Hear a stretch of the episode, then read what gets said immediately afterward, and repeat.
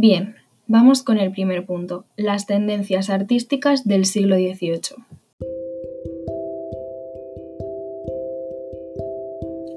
En este siglo se dan tres corrientes, el posbarroquismo, el neoclasicismo y el prerromanticismo.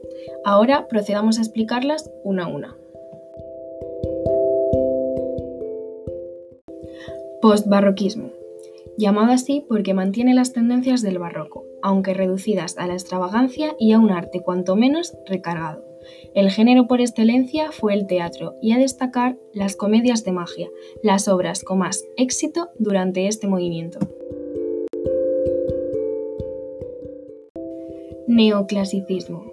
Este movimiento está caracterizado por sus obras que han de mantener unidad de estilos, evitando así mezclas. A su vez, deben tener alcance universal y deben, al menos, mantener apariencia de verosímil. Según ellos, el arte quedaba sometido a una serie de normas difundidas por los preceptistas, basadas básicamente en la razón. Por último, las obras deben tener finalidad moral y educativa.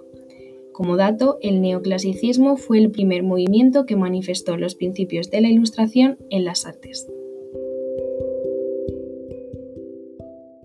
Prerromanticismo. Último, pero no menos importante.